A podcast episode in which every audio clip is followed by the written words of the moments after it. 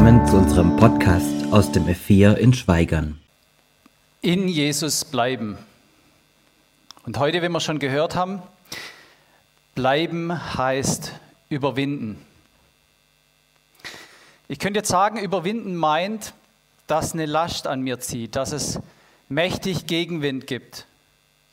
In der höchsten Zuspitzung sogar bis dahin, dass ein Mensch mit dem Gedanken spielt, aufzuhören, aufzugeben oder es vielleicht auch tatsächlich tut.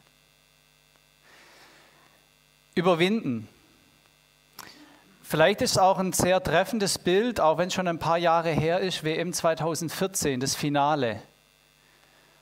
Und dann der Bastian Schweinsteiger, er liegt am Boden, er blutet im Gesicht und es steht eigentlich schon jemand bereit, der für, für ihn eingewechselt werden soll. Und dann geht er nochmals zurück aufs Feld. Die 109. Minute.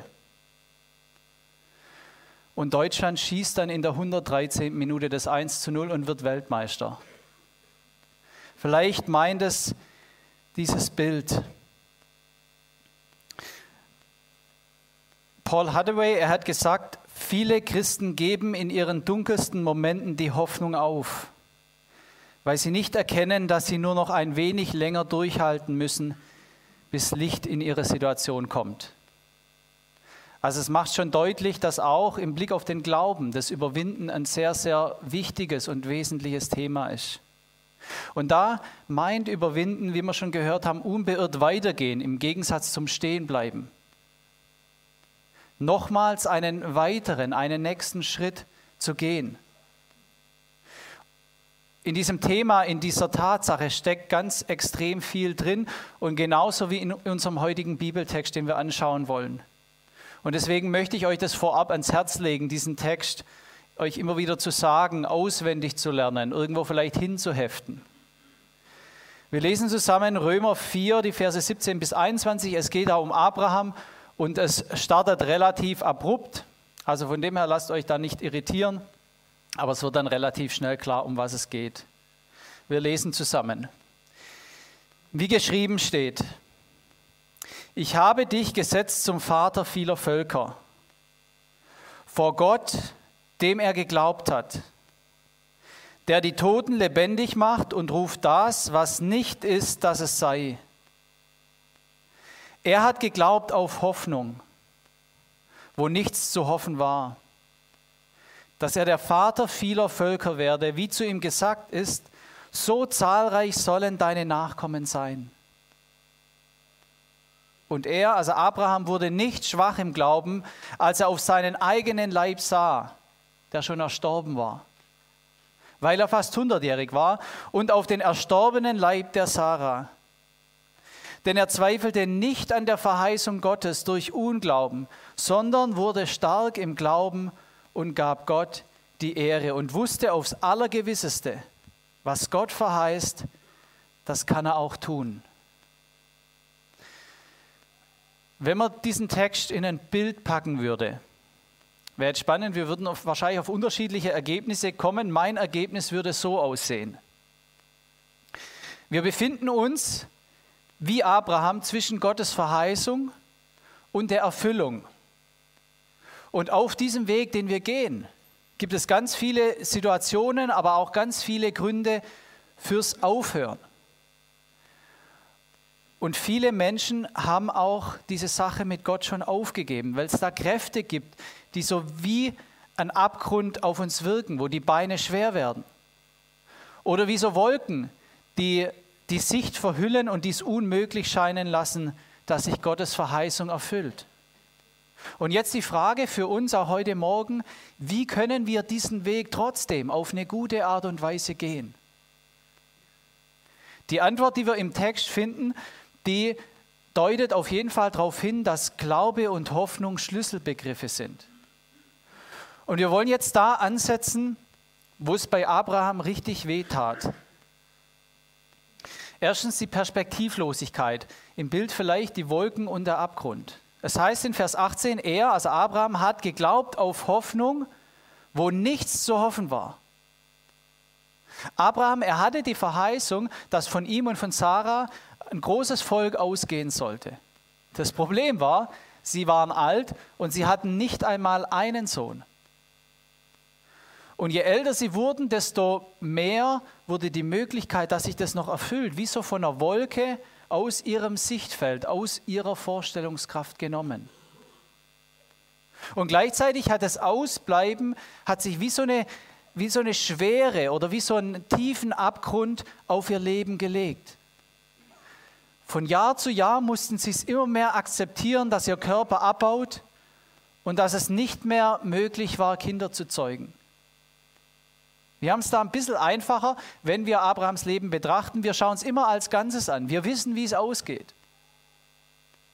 Aber es ist ähnlich schwer, wenn wir Situationen erleben, bei denen wir den Ausgang noch nicht kennen, weil wir eben unser Leben vorwärts, also Schritt für Schritt leben müssen. Im Unterschied zu uns hatte Abraham eine spezielle Verheißung für einen Sohn und trotzdem hat es das nicht leichter gemacht, weil auch er hätte das Zwischenfazit ziehen müssen, aussichtslos. Es ist zu spät. Unsere Situation ist jetzt unveränderbar. Es gibt nichts mehr zu hoffen. Abraham, er war konfrontiert mit dem Erstorbenen. So die Wolken. Vers 19, als er auf seinen eigenen Leib sah, der schon erstorben war, weil er fast hundertjährig war, und auf den erstorbenen Leib der Sarah. Also die Verheißung war, Abraham, du wirst ein Vater vieler Völker und du wirst zahlreiche Nachkommen haben. Und jetzt die Erkenntnis, das ist ja gar nicht mehr möglich. Sein Leib ist erstorben und der von Sarah auch. Es kann keinen einzigen Nachkommen mehr geben. Der Zug ist abgefahren. Und ich bin überzeugt, auch wir kennen solche Situationen nur zu gut, wo wir sagen, da wird nichts mehr draus. Da ändert sich eh nichts mehr. Wie soll das gehen? Das ist unvorstellbar. Das kann eine Eigenschaft in meinem Leben sein. Das kann eine Person sein aus meinem Umfeld, meiner Familie, wo ich sage, das ist erstorben. Total festgefahren. Ich habe schon vieles probiert. Wo ich sage, ich bin gefangen in den Umständen des Alltags. Es gibt keine Perspektive mehr. Und wo man sich dann so ein Stück weit auch damit abgefunden hat. Sagt, hey, das ist jetzt halt so. Das kann die eigene Kinderlosigkeit sein, das kann das verzweifelte Suchen nach einem Partner sein, die eigene Arbeitslosigkeit oder das, das Kämpfen mit einer Krankheit oder auch mit einer Sucht. Oder eine Person, die ich zur Gemeinde einlade und mittlerweile, ich habe schon vieles versucht, hat sich so verhärtet, dass ich sage, Mensch, da, da tut sich nichts mehr, da ist eher schlimmer geworden in der Beziehung. Da ist keine Hoffnung mehr da. Wo nichts zu hoffen war. Das hat Abrahams Situation gekennzeichnet. Und ich glaube, wir finden uns vielfach darin wieder. Krass ausgedrückt, Gott hat Abraham Leben verheißen im Sinne von einem Nachkommen, von einem Sohn, aber er hat den Tod erlebt. Der erstorbene Leib. Wenn du in deinem Leben darunter leidest, dass Gottes lebensverändernde Kraft so wenig beziehungsweise eher das Gegenteil davon zu erleben ist, dann lass dir sagen, heute Morgen, du bist nicht die einzige Person, der so geht. Abraham, er war extrem, fast schon maximal damit konfrontiert. Und das ist die Wolke. Es ist quasi unmöglich, dass diese Verheißung noch erfüllt wird. So zugespitzt war Abrahams Situation. Eigentlich wartet er nur noch auf seinen Tod. Und dann kommt noch ein weiterer Schmerz dazu. Das Vergebliche. Im Bild vielleicht durch den Abgrund dargestellt, der einen förmlich nach unten zieht, wo die Beine und auch das Weitergehen unglaublich schwer werden. Man ist wie gelähmt. Das vergebliche Warten oder noch deutlicher ausgedrückt, die enttäuschte Hoffnung, und die scheinbare Erkenntnis, es war umsonst. Umsonst auf Gott gewartet, umsonst auf Gott gehofft, umsonst den Weg mit Gott gegangen, umsonst, umsonst die Heimat verlassen und losgezogen. Zu dieser Schein von Vergeblichkeit, das Vergebliche. Wie schwer ist es auszuhalten und zu ertragen? Mir geht so, allein schon wenn ich Tomaten pflanze und die werden nichts, dann macht mir das was aus. Ich habe was investiert. Aber wie viel mehr, wenn ich in Menschen investiere oder selber ganz konkret Glaubensschritte gehe und es mündet aus meiner Sicht in einer Enttäuschung, in Rückschlägen oder in, in einer scheinbaren Vergeblichkeit. Was für ein Schmerz zu denken, ich habe mein Leben falsch investiert, es ist ohne Nutzen geblieben. Ich habe wertvolle Lebenszeit, Ehrenamt und auch Lebenskraft verschwendet oder falsch investiert. So kann man die Situation von Abraham beschreiben. Allerdings auch die von Jesus. Jetzt weiß ich nicht, ob dich das überrascht. Ich würde intuitiv sagen, ja, bei Jesus, da lief es doch. Da hat doch alles gepasst. Aber in Jesaja 49, Vers 4, da heißt es von dem Gottesknecht und im Neuen Testament wird es auf Jesus gedeutet. Ich aber sagte, umsonst habe ich mich abgemüht, vergeblich und für nichts meine Kraft verbraucht. Ja, bei Jesus, wir lesen das, Jünger haben sich von ihm abgewandt. Und Jesus, er sagt selber über Jerusalem, Mensch, ich, ich wollte deine Kinder versammeln und ihr habt nicht gewollt. Vergeblich. Ihr wolltet nicht. Werner Gitt, er schreibt von einem Missionarsfriedhof in Ghana. Es waren Missionare, die die ersten im Land waren, die dort begraben wurden. Sie sind quasi im Land angekommen, sind sofort an einer Tropenkrankheit erkrankt und dann direkt gestorben. Und dann schreibt er über diese Missionare und über diesen Friedhof, vordergründig würden wir sagen, der Einsatz dieser Menschen war vergeblich, ohne auch nur einen Satz des Evangeliums weitergegeben zu haben. Sie sind angekommen und gestorben. Ohne dass irgendwelche Frucht sichtbar wurde, setzte Gott ihrem Leben ein Ende. Vergeblich. Die lange Vorbereitungszeit, die Reise und dann direkt der Tod. Wo ich sagen würde, Mensch, diese Kraft, dieses Leben, es wäre doch viel besser woanders investiert gewesen. Hätte das sein müssen. Das Erstorbene, das scheinbar Vergebliche. Es ist nichts, was nur wir erleben. Aber gerade hier wird deutlich, was das Evangelium bedeutet. Das Zweite, was wir hier sehen, die Verheißungen Gottes. Und jetzt die Verheißungen Gottes dargestellt als ein Fels, als ein Ausgangspunkt, von wo aus ich mich auf den Weg mache.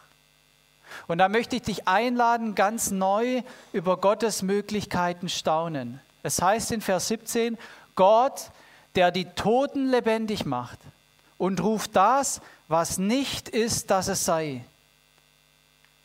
Und an dieser Stelle möchte ich ganz kurz unterbrechen, dass du die Möglichkeit hast, diese Aussage auf dein Leben und deine aktuelle Situation wirken zu lassen durchdringen zu lassen, das Gestorbene, das Perspektivlose, das Enttäuschte in deinem Leben. Und dem gegenüber steht die Aussage, Gott, der ruft das, was nicht ist, dass es sei. Was bedeutet diese Aussage für dein Leben jetzt in diesem Moment? Wo darfst du neu größer denken? Möchte ich einladen, eine Minute da drüber nachzudenken, mit Gott ins Gespräch zu gehen.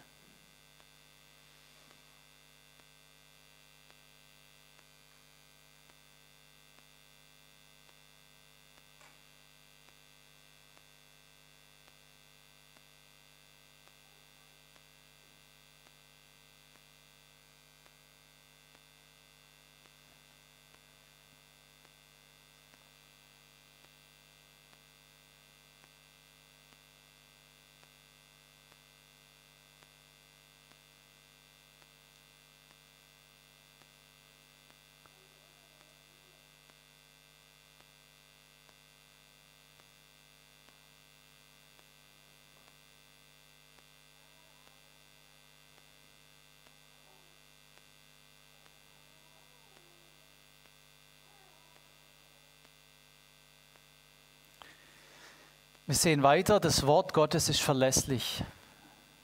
Weil wir noch auf dem Weg sind, gilt es, die Spannung des noch nicht Erfüllten auszuhalten.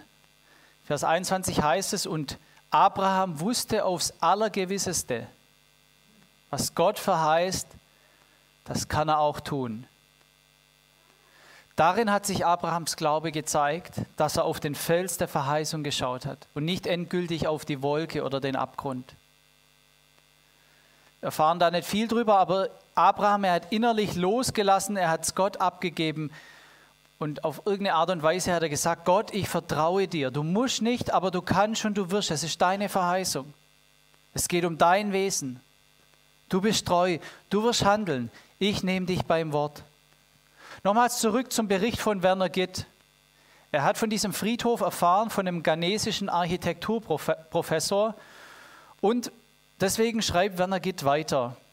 Nun bezeugte mir der ghanesische Freund, dass er durch das stumme Zeugen jener Kreuze, also auf dem Friedhof, einen entscheidenden Anstoß zum Glauben fand. Ihm wurde deutlich, mit welch einer Liebe muss Gott diese Menschen ausgerüstet haben, wenn sie unter Einsatz ihres Lebens hinausgingen, um anderen von dieser Liebe zu sagen. Hieran mögen wir erkennen, dass Gottes Wege oft anders sind als unser Denken. Was im Kronos, also im Vorwärtsgehen, vergeblich erscheint, ist im Kairos Gottes gebuchte Frucht, die bleibend ist. Die Missionare waren mit dem Ziel hinausgegangen, Afrikaner für den Glauben an Christus zu gewinnen. Nach langer Zeit bezeugt nun jemand, ans Ziel gekommen zu sein. In seiner Muttersprache bringt er, also der ghanesische Professor, heute viele Studenten das Evangelium nahe. Ob jene Missionare wohl in ihrer Todesstunde geahnt haben, dass ihr Ziel, wenn auch nach langer Zeit, doch erreicht wird. Was für eine Geschichte. Und ich bin überzeugt, nur eine von ganz vielen. Wir erkennen darin Gottes Prinzip, das an so vielen Stellen greift und wirkt, dass etwas aus, dass etwas, das stirbt oder das schläft nach langer Verzögerung, auch mit Warten verbunden, dass Gott da was Wunderbares wachsen lässt. In Hebräer 10, da steht, darum werft euer Vertrauen nicht weg. In Klammer, es gibt ganz, ganz viele Gründe dafür, welches eine große Belohnung hat. Geduld aber habt ihr nötig, damit ihr den Willen Gottes tut und das Verheißene empfangt. Und deswegen drittens die Überwindung. Bleiben heißt überwinden. Und da möchte ich dich heute Morgen einladen, ganz neu auf die Verheißungen Gottes zu schauen. Was mache ich mit meinem Leben, wenn ich wie vor so einer Mauer stehe? Die Antwort, ich stelle mich auf den Berg der Verheißungen Gottes. Und dann merke ich, okay, es gibt einen Weg. Und ich sehe, es scheint sogar die Sonne und es wird ein neuer Tag anbrechen. Es gibt eine Perspektive. Und dann gehe ich unbeirrt weiter, auch wenn ich vielleicht mich gerade so nicht fühle, getragen von Glaube und Hoffnung. Von Abraham heißt es, er hat geglaubt auf Hoffnung. Und in Hebräer 6, da wird Abraham nochmals aufgegriffen, da heißt es, wir begehren aber, dass jeder von euch denselben Eifer beweise, die Hoffnung festzuhalten bis ans Ende, damit ihr nicht träge werdet, sondern die nachahmt, die durch Glauben und Geduld die Verheißungen ererben. Und dann kommt in Vers 13, wird der Bezug gemacht auf Abraham. Und in Vers 15 heißt es dann, und so wartete Abraham in Geduld und erlangte die Verheißung. Und dann heißt es in Vers 18, so sollen wir festhalten an der angebotenen Hoffnung. Also wir werden ermutigt und aufgefordert, dass wir festhalten an der Hoffnung und zwar bis ans Ende. Es ist wie bei so einer Seilbahn oder Zipline. Ich hänge über dem Abgrund und ich bleibe da dran, bis ich wieder festen Boden unter den Füßen habe, bis ich ankomme. Vorher ist es nicht sinnvoll, über dem Abgrund die Hoffnung oder das Seil loszulassen. Aber jetzt ist die Frage, was ist dieses Ende? Wo ist das Seil festgemacht? Und die Antwort, die Erfüllung der Hoffnung, das Ziel ist dann, wenn Jesus wiederkommt. Erst da löst sich alles auf. Erst da darf ich die endgültige Abrechnung machen und die Bilanz ziehen. Und das bedeutet, egal wie verworren dein Leben im Moment ist, unabhängig davon, wie viel vielleicht schon erstorben ist in deinem Leben und wie groß die Perspektivlosigkeit geworden ist, möchte ich bitten, dass du das einprägst und mitnimmst und hörst aufgrund von diesen Bibelworten. mach die Abrechnung von deinem Glauben, mach die Bilanz erst bei Jesu Wiederkunft, nicht vorher. Vorher ist sie nur bedingt aussagekräftig. Zur Verdeutlichung, ich habe hier einen Satz, es ist nicht einfach, aber es ist einfach. Wer würde sagen, dass es ein Widerspruch ist? Dürft die Hände heben, ganz mutig heben. okay, müsst vielleicht noch ein bisschen warten. Manche sind auch noch skeptisch. Habe eigentlich gehofft, dass ich noch mehr überzeugen könnte. Ähm, ich möchte sagen, dieser Satz ist kein Widerspruch. Warum? Weil wir hier gedanklich einen Punkt setzen, wo keiner steht. Und das Gleiche machen wir oft in unserem Leben, dass wir einen Punkt setzen, wo keiner hingehört. Solange kein Punkt da ist, kann ich diesen Satz fortsetzen. Und solange Jesus noch nicht wiedergekommen ist, kann Gott deine Geschichte fortsetzen und hat unglaublich viele Möglichkeiten. Man könnte jetzt hier schreiben, ich hoffe, es sind keine Deutschlehrer da, es ist nicht einfach, aber es ist einfach so, dass Gott uns kein einfaches Leben verheißen hat, jedoch, dass er uns ans Ziel bringt. Und so auch in unserem Leben. Wir dürfen keinen Punkt setzen, wo keiner hingehört. Bitte mach jetzt noch nicht die Abrechnung, dass du sagst, hey, das mit dem Glauben, das lasse ich jetzt, das hat auch nichts gebracht. Unsere Hoffnung, sie reicht bis in die neue Welt hinein. Die endgültige Erfüllung ist dort. Und Gott wird ans Ziel kommen. Hoffnung muss bis zum Ende gedacht werden. Das letzte Kapitel in unserem Leben, es steht schon. Und deswegen müssen wir an manchen Stellen Widerstände überwinden. Von Abraham heißt es, und er wurde nicht schwach im Glauben. Er ist da unser Vorbild oder er wird als Vorbild genannt. Er wurde nicht schwach im Glauben. Vers 20, denn er zweifelte nicht an der Verheißung Gottes durch Unglauben, sondern wurde stark im Glauben und gab Gott die Ehre. Ja, wenn wir nachlesen, dann hat es 25 Jahre gedauert von der Verheißung, dass er einen Sohn bekommt, bis zu dem Zeitpunkt, dass Isaak geboren ist. Und da wünsche ich es mir, dass, dass wir Leute sind oder werden, die so lange, mit einem langen Atem, so unerschütterlich und unbeirrt auf die Verheißungen Gottes schauen, dass wir uns daran festklammern und auch einen realistischen Blick für die Widerstände haben, die uns treffen können im Leben. Abraham zweifelte nicht. Eine Formulierung im Römerbrief. Und ich finde es hochinteressant, weil an dieser Stelle wird nichts von Ismael erwähnt.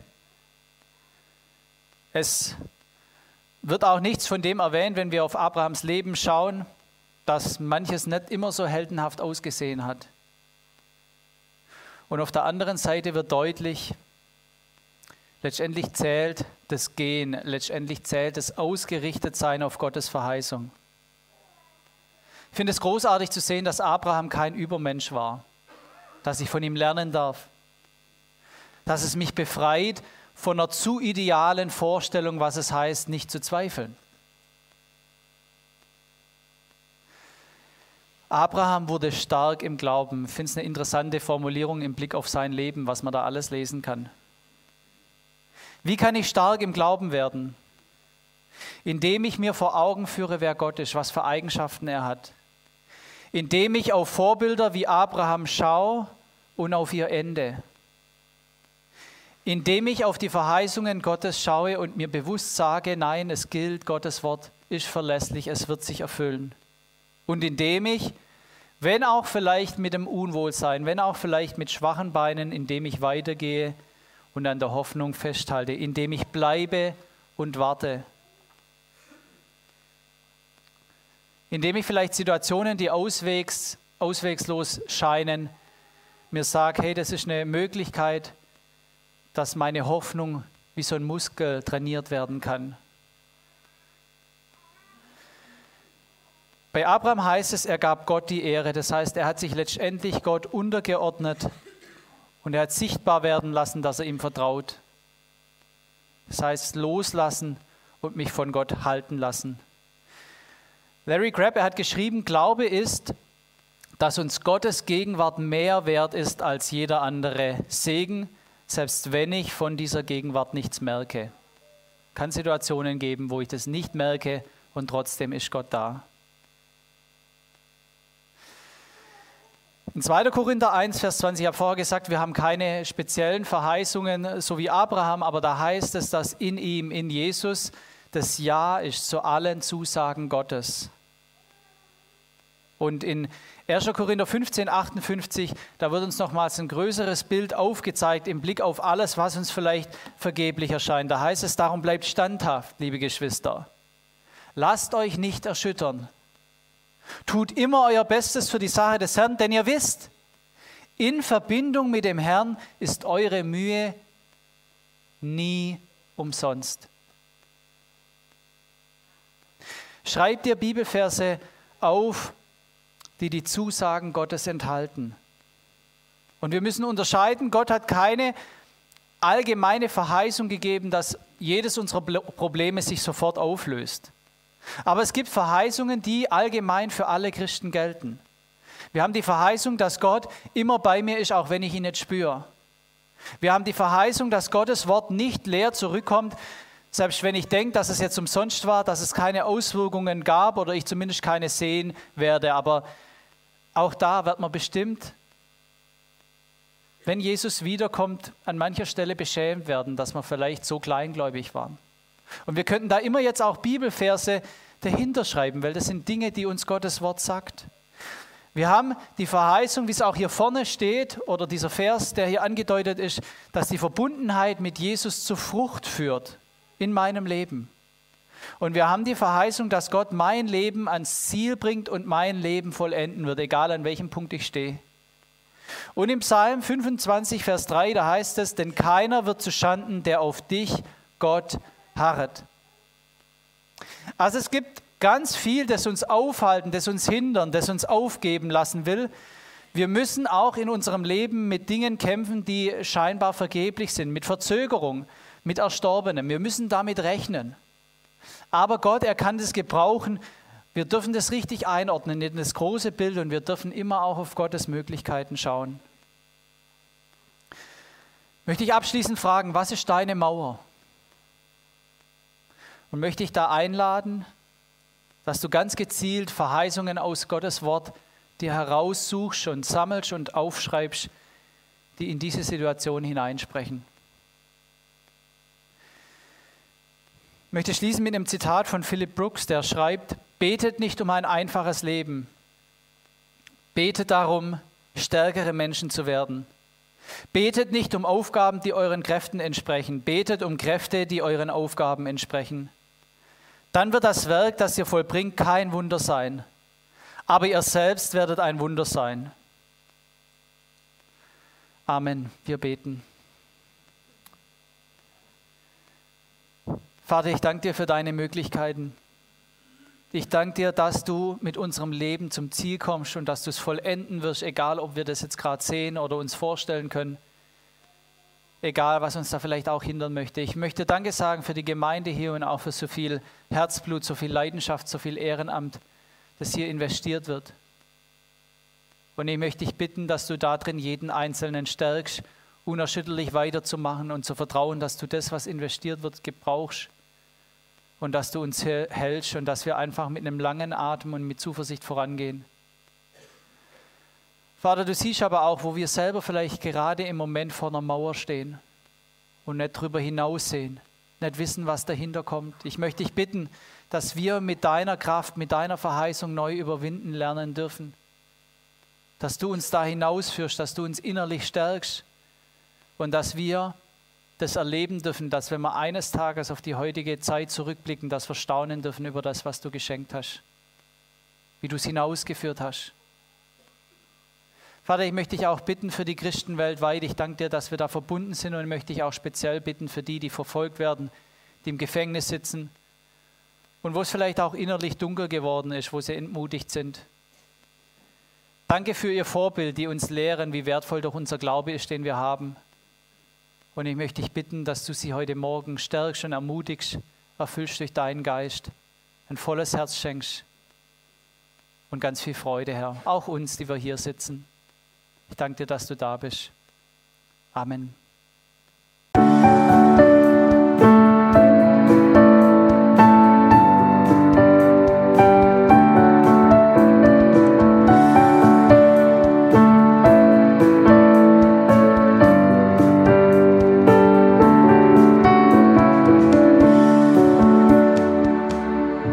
Dass du dir die Folge bis zum Ende angehört hast.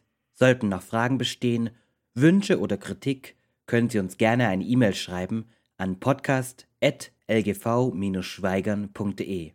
Bis zum nächsten Mal.